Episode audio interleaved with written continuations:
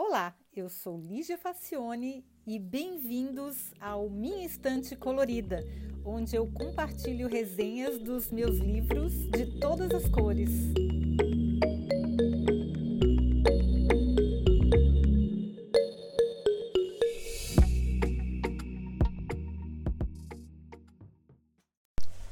Olá, Hoje eu vou falar sobre um livro que eu li há mais de 10 anos. É, esse livro é bem antigo, mas eu considero um clássico, porque quase tudo que eu sei de inovação eu aprendi com esse autor.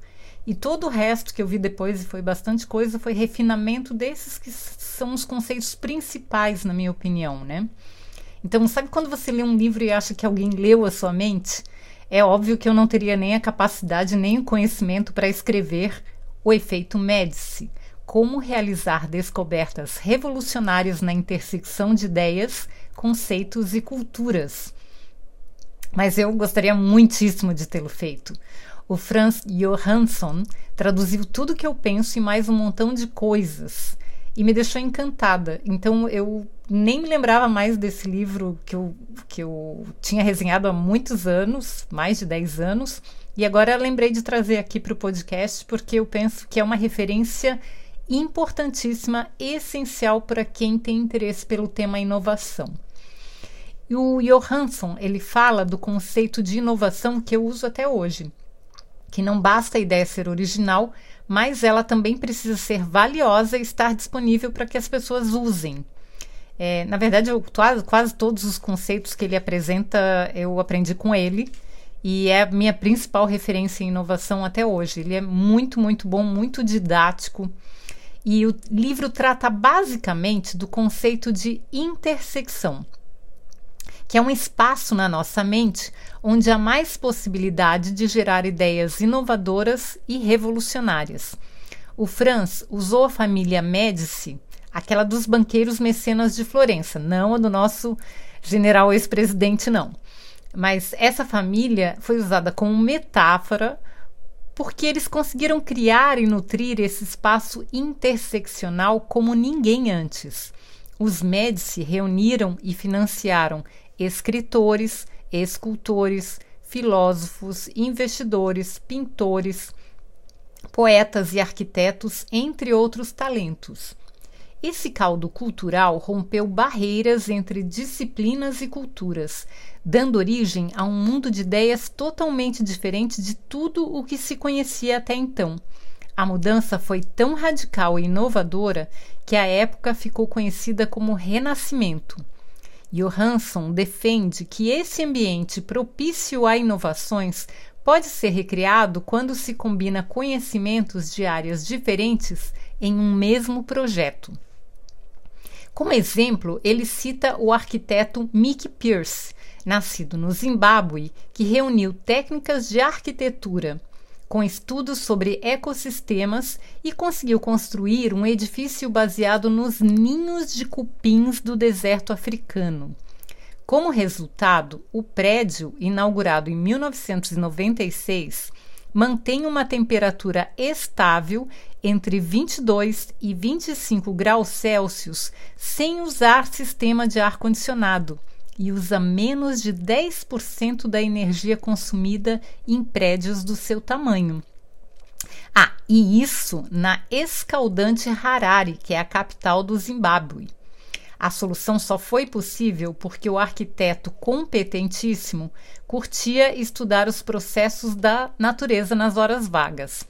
Até a gente vê que pouco ou nada se presta atenção na arquitetura dos países africanos, né? Porque eles têm soluções bem criativas.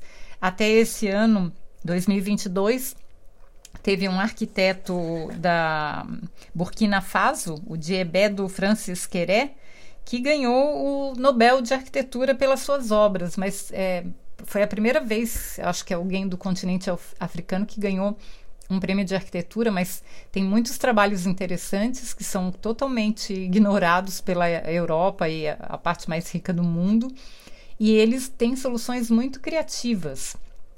E esse prédio é uma referência que devia ser muito mais celebrado na arquitetura, né?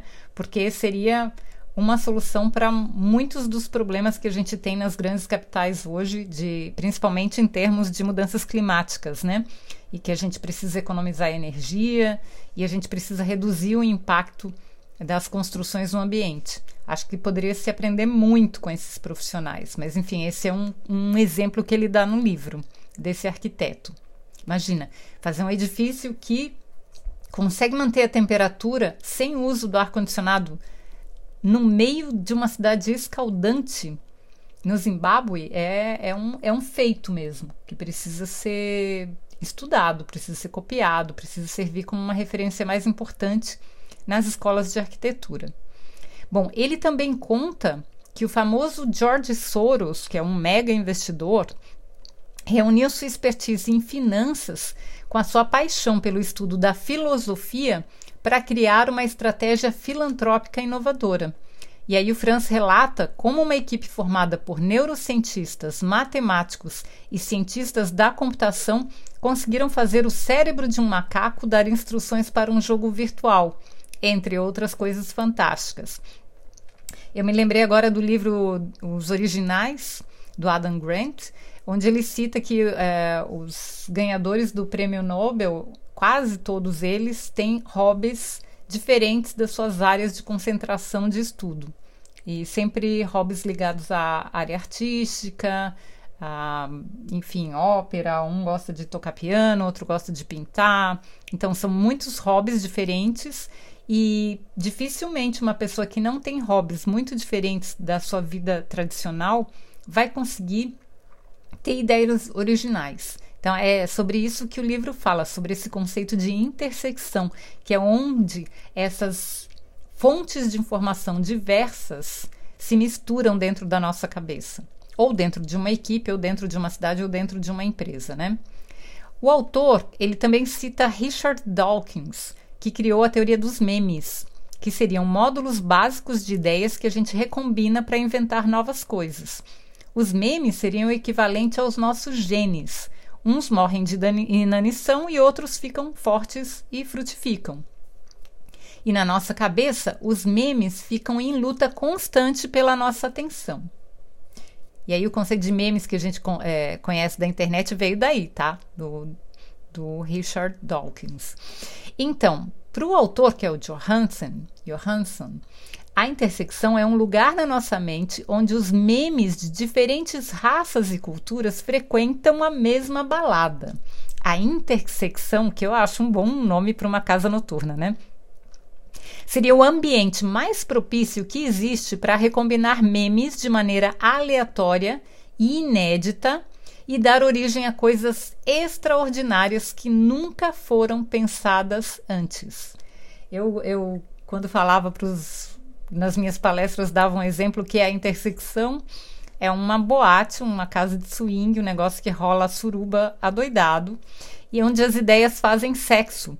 E elas geram filhotes de coisas totalmente aleatórias que nunca ninguém tinha pensado antes. Então, intersecção é um bom lugar para um negócio da bagunça mesmo, da suruba, onde ideias de diferentes origens se encontram para se misturar.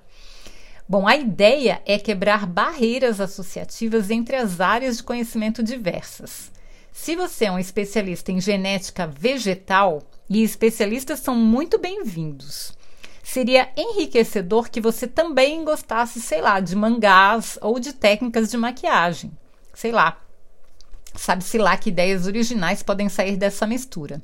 Assim, quanto mais curioso você for e mais investir tempo em conhecimentos que nada têm a ver com o seu trabalho, mais o seu próprio trabalho poderá ser beneficiado. Isso pode acontecer tanto em uma pessoa só, reunindo conhecimentos diversos, como, uma como em uma equipe formada por gente que pensa completamente diferente entre si. O ideal é aprender tantas coisas quanto possível sem ficar preso a uma maneira particular de pensar nessas coisas. Então, não basta reunir conhecimentos, mas reuni-los sem uns preconceitos sobre como eles devem se organizar e se associar. Então, mande embora todos os leões de chácara e libere a bagunça para a festa rolar solta mesmo. O objetivo é criar ambientes propícios à inovação, como no Renascimento, O homem renascentista é curioso e interessado em áreas aparentemente desconexas. Olha, Bom, depois de ler o livro, é claro que eu fiquei mais animada, né? Porque ah, eu estudei eletrotécnica, engenharia elétrica, design, marketing, gestão, programei robôs, ilustrei livros, pintei quadros, fiz yoga, capoeira, zumba, sapateado, dança contemporânea. Eu gosto de literatura, de moda, de arte. Eu pilotei motos. Eu amo aprender coisas novas.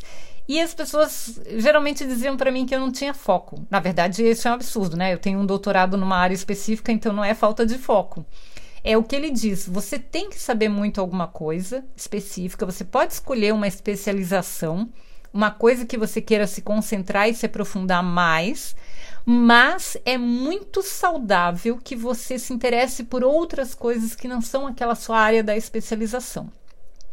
Então, o bom é a gente colecionar memes coloridos e promover festinhas mentais. É, vai que daqui a pouco aparece uma conexão interessante, né? Que nem, vai que nem o Leonardo da Vinci tinha pensado. Então, é, esse livro eu reconhe... Nossa, recomendo demais, tá? Para qualquer pessoa que se interesse por inovação, ele é a base da base. Eu penso que ele é muito importante. Tudo que ele diz depois é reforçado em outras obras, incluindo a neurociência então, se você se interessa por inovação, não deixa de ler esse livro, que ele é muito importante. Ele tem exemplos muito bacanas e apesar de ter sido publicado há tantos anos, há mais de uma década, ele continua atual e os conceitos continuam valendo. E aí eu queria deixar um agradecimento para Denise Heller, que me indicou esse livro. E ela sabe muito das coisas, essa mulher é maravilhosa. Procurem Denise Heller aí no, no Google de vocês, porque a mulher sabe de, de muitas coisas e ela dá dicas ótimas. Então, gente, não deixe de ler o efeito Médici. Eu recomendo muito isso aí. Esse livro tinha que ser base para tudo quanto é curso universitário que tratasse de inovação como tema de alguma disciplina, principalmente empreendedorismo. Tá bom? Quem tiver interesse em adquirir o livro, eu vou deixar um link lá no Minha Instante Colorida, no site minhainstantecolorida.com. Vai ter um banner lá, e é só clicar e vai ajudar aqui o podcast. Tá bom? Espero que vocês tenham gostado e até o próximo episódio. Tchau!